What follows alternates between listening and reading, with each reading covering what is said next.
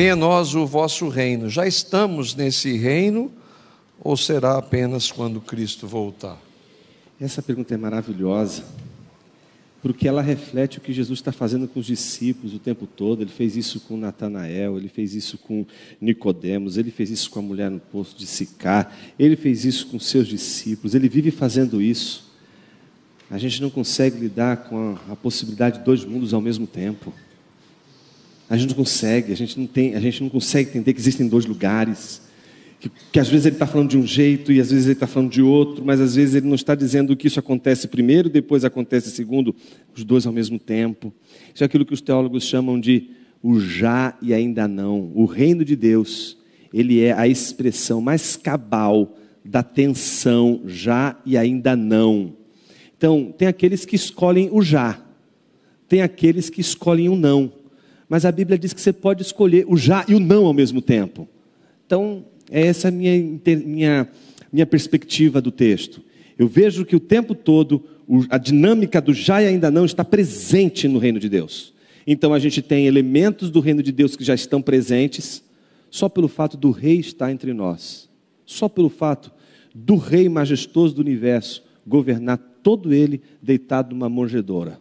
A gente já tem o reino de Deus ali mas em certa medida o reino também ainda não está todo ele revelado na sua plenitude. Então há um aspecto já e um aspecto não. Os dois.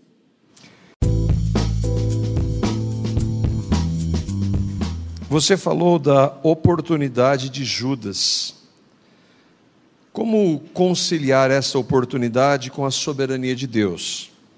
A pergunta se dá porque os críticos da compreensão reformada das Escrituras dizem que esta crença faz dos homens meros robôs.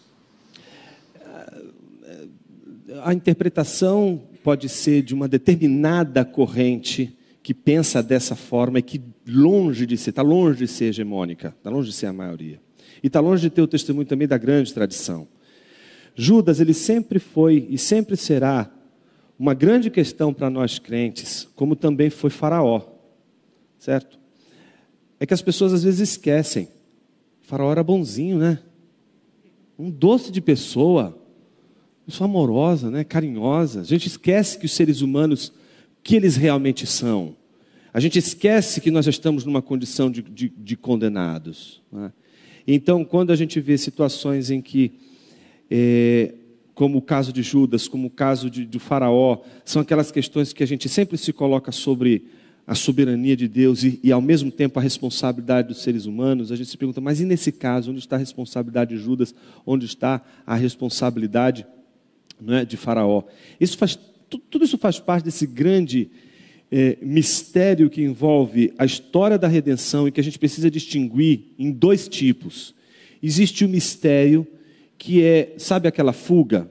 Aquilo que o, o C.S. Lewis chama de cristianismo água com açúcar. Água com açúcar é calmante, a pessoa quando está muito, né, tá muito nervosa, toma uma aguinha com açúcar para ficar calma. Então a pessoa pintou uma situação como essa. Ai, Judas, como é que faz? Ai, será que eu tenho? E, e, e esse negócio de eleição, e esse negócio de predestinação? A pessoa fica tensa. Aí dá um calmante para ela. É mistério, irmão. Aí a pessoa, ai, puxa, ainda bem. Né? Então é aquele é o mistério que é uma espécie de para de pensar essas coisas, não é que essas coisas são muito complexas, você não vai resolver nunca isso. Isso é um mistério de Deus, você não entende essas coisas e vive a vida, seja feliz. Só que existe um outro mistério que não é a afirmação da irracionalidade, que é algo irracional. Não, há uma racionalidade, há um enredo, há motivos, há razões, mas a gente não consegue explicar elas de modo satisfatório. O que isso significa? Que todas as vezes que a gente vê uma ação como essa, que coloca em xeque as nossas explicações da responsabilidade, da soberania de Deus, da liberdade, da vontade, essas questões todas, quando elas entram em xeque, quando elas são colocadas em questão diante da gente, a gente lida mal com elas, porque todas elas são fundamentadas em teodiceias. que são teodiceias? Teodiceias são todas as nossas tentativas de justificar Deus. É porque a gente, uma teodiceia só existe porque você já colocou Deus no tribunal e ele já está no banco dos réus. Ele já está ali. Você já condenou Deus naquela situação.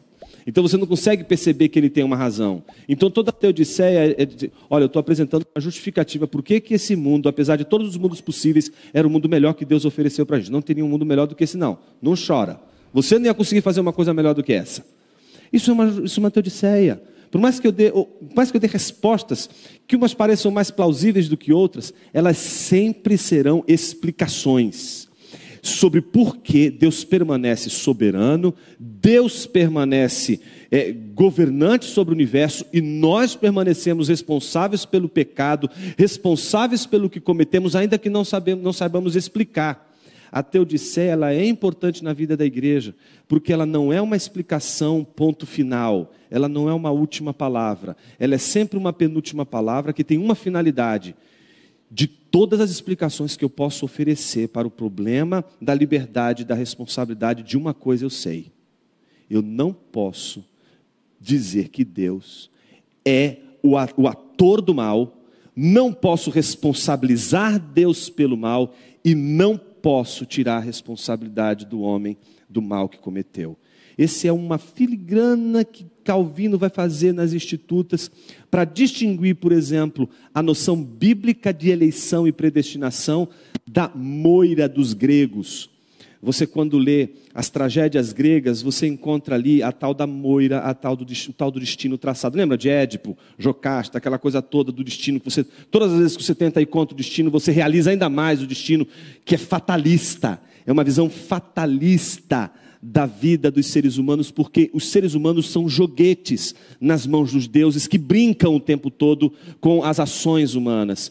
Nós cristãos não entendemos que a predestinação na Escritura ela segue o padrão fatalista, mas justamente porque não conseguimos, não é explicar, nós não há uma explicação, nós não sabemos é a razão de Deus para o problema do sofrimento, para o nosso problema da, da questão da liberdade. Então, o fato da gente não ter uma resposta que seja categórica e final, não faz, portanto, qualquer outra afirmação de Deus sendo uma afirmação plausível.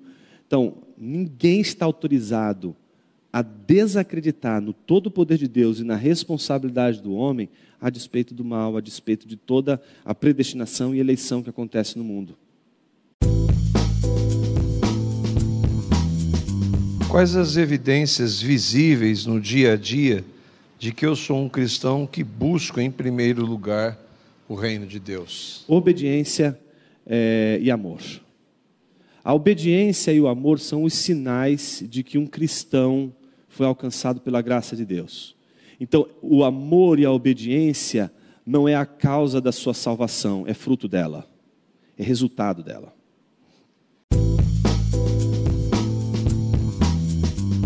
Fiquei com dúvida em relação ao Espírito não habitar individualmente em cada cristão, somente quando reunidos Entendo que um cristão fora do corpo de Cristo não vai frutificar. Porém, o Espírito não age individualmente também? Então, a, pessoa já, a própria pergunta da pessoa tem a sua resposta. O Espírito age individualmente. Em nenhum momento o fato de a gente acreditar que o Espírito Santo ele age de forma como individual, cada um de um jeito, de uma maneira, isso não significa que ele todo habite totalmente o indivíduo, porque isso seria uma contradição. É uma contradição dos termos, é só porque você vai entrar numa contradição. O problema é que se você afirmar que o Espírito todo habita em você, você entrou numa contradição. Você acabou de dizer que um ser que é eterno, um ser que é incorpóreo, acabou de habitar você. Entende? É, é, é, essa, essa noção é uma noção mais para evitar o contraditório. Mas você pode dizer poeticamente: o Espírito habita em mim.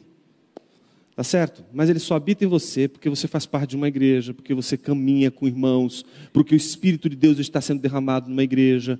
Veja, as, olha como, como essa, essa, essa visão ela é individualista do Espírito Santo ela é nociva, ela é agressiva. Não é? A gente não pode viver desse jeito. O Espírito Santo ele nos provoca a vida em comunhão.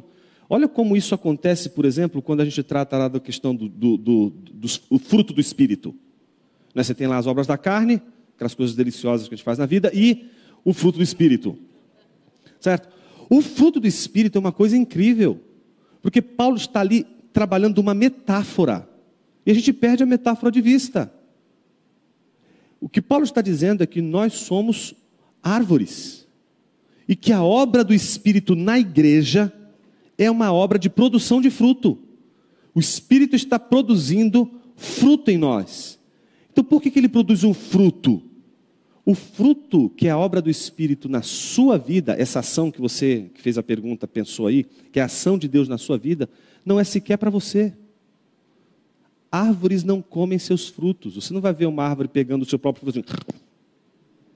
Não, a árvore não devora o seu próprio fruto. Fruto. A árvore, ela é o exemplo típico da doação na criação. A árvore é por sua natureza doadora.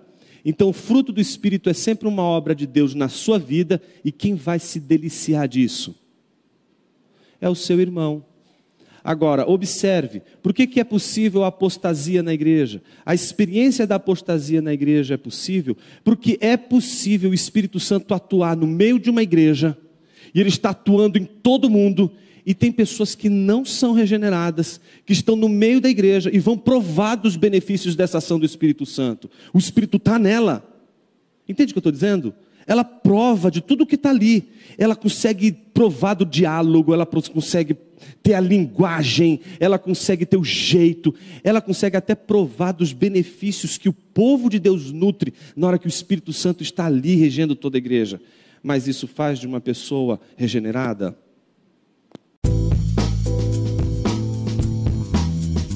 Vimos como Jesus, em sua graça superabundante, tratou dos pecados de Pedro e da prostituta. O que você diria para aqueles que estão em, entre aspas, igrejas e líderes em que seus, em seus usos e costumes e legalismo atam fardos pesados sobre elas? É, isso é uma, é uma tristeza, né? É falta de céu, é falta de desejar o céu é princípio de império. É fogo, porque as pessoas, elas quando esquecem, é a diferença entre reino e império. É? A, a, a, igreja é uma embaixada do reino, mas ela não quer ser mais embaixada do reino, ela quer ser um império. E aí, quando você torna a igreja um império, você tem que ter mecanismos não é, para manter o voluntariado. Você não tem mais discípulos, você tem só voluntários. Então, o voluntário não é visto como um discípulo, como alguém que tem que ser acompanhado, cuidado, amado. Ele é uma mão de obra. Não está lá simplesmente trabalhando, não, tem, não faz parte de nenhuma, nenhum movimento discipulado na igreja. A igreja virou um império, é só crescer, construir e vai, e não tem preocupação com a, com a vida das pessoas. Então, boa parte dessa experiência, ela é fruto, ela gera mecanismos de controle. O legalismo é uma forte, um forte movimento de controle das pessoas. Porque se você diz, se você começa a regrar e a vigiar com base nessas leis e simplesmente no moralismo, você cria uma casta na igreja. Todas as igrejas embebecidas de, de legalismo, elas sempre têm a casta dos santos e a casta dos, dos crentes tortuosos. Aquele crente meio, meu Deus, como é que é a história desse cara, como é crente? Jesus salvou, meu Deus. Mas aí você vê aquele outro grupo todo cheirosinho, perfumadinho, né? Eles todos tão bonitinho. Não é que tão bonitinho, é que ninguém descobriu ainda.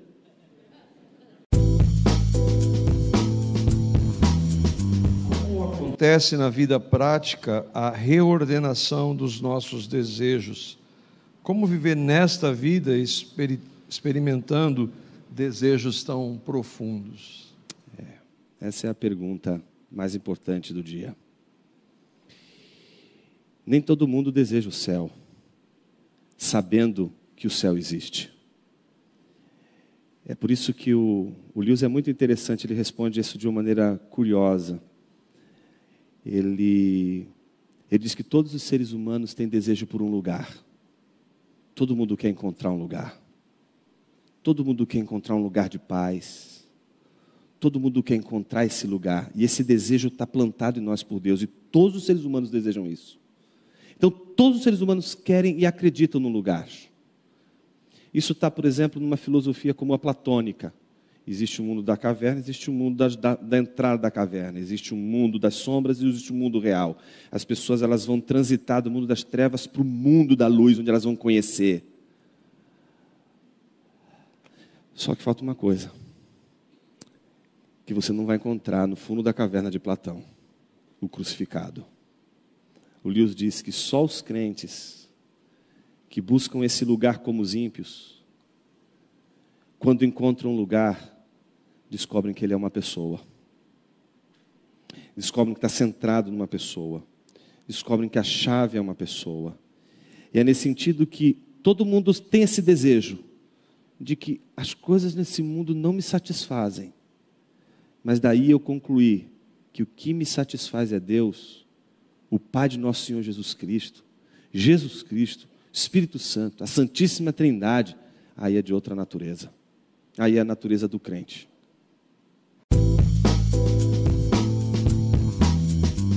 Vimos a finitude dos discípulos.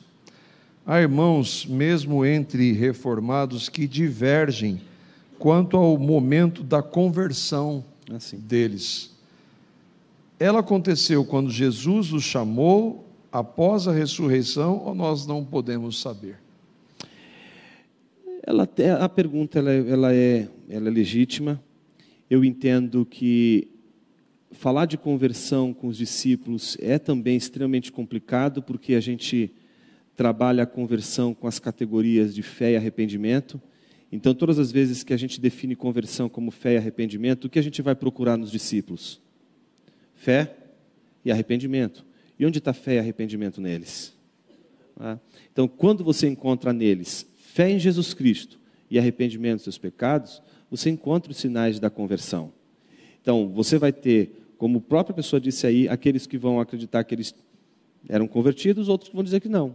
Agora, o que me parece que é inadequado enquanto argumento é você, por exemplo, ah, porque Pedro negou a Jesus, ele não poderia ser convertido. Ah, porque quando Jesus disse, por que você não cogita das coisas de Deus, mas sim das coisas do. Não é? Quando se refere a Pedro chamando ele de Satanás, então ele não poderia ter tido uma experiência com Deus. Gente, o que tem de gente usada para Satanás que vai para o céu? Não é? O que tem de crente estúpido e que vai para o céu estúpido? Não é a sua estupidez que vai te mandar para o inferno, não, filho. Não é? Aliás, o que vai nos levar para o céu é de uma outra natureza. Por isso que a nossa confiança não está nisso. Se a nossa confiança estiver centrada no, nos nossos acertos, meus irmãos.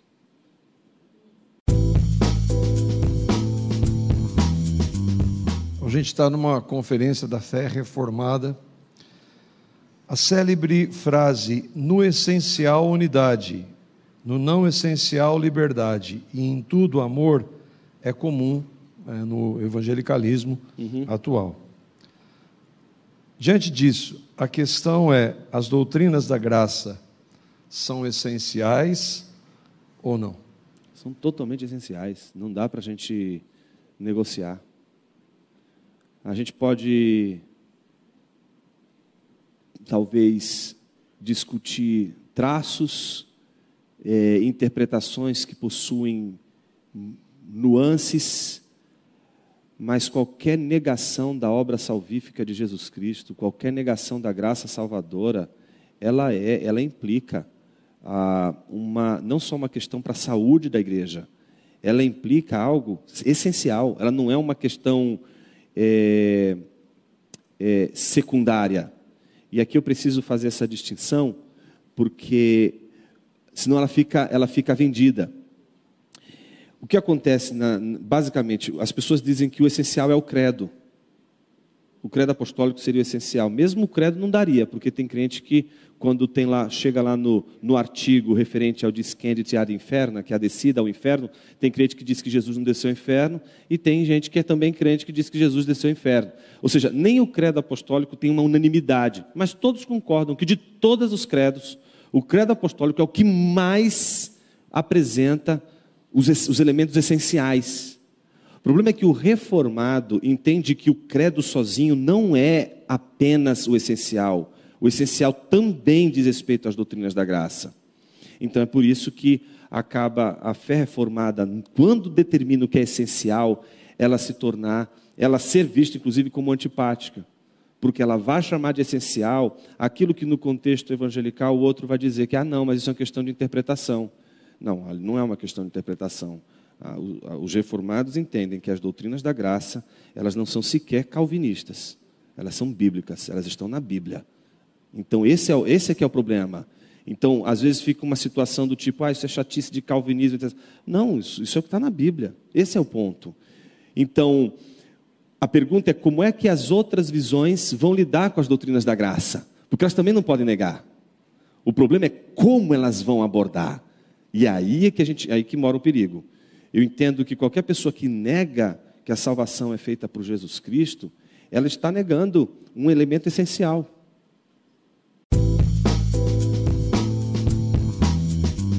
Como ensinar uma igreja e que os membros não devem ser servidos, mas sim serem servos?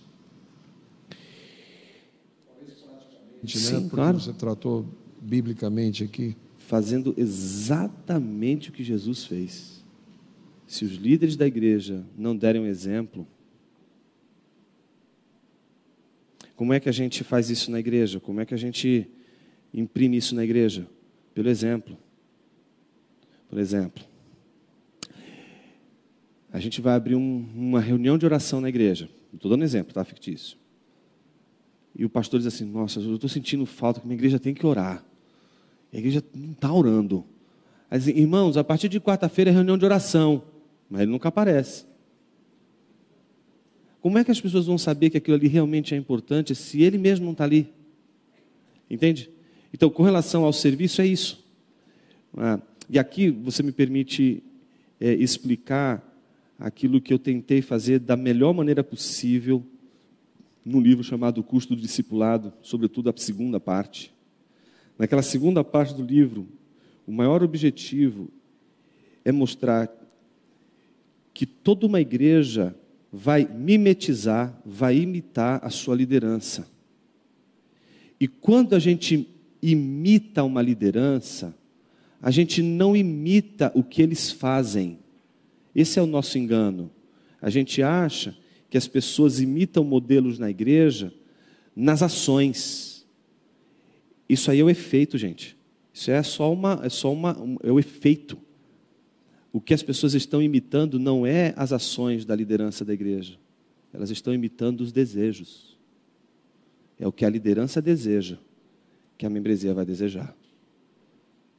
Entende? Se a liderança da igreja deseja dinheiro, dinheiro, dinheiro, dinheiro, dinheiro, dinheiro, dinheiro, a igreja vai desejar dinheiro, dinheiro, dinheiro, dinheiro, dinheiro, dinheiro, dinheiro, dinheiro, dinheiro.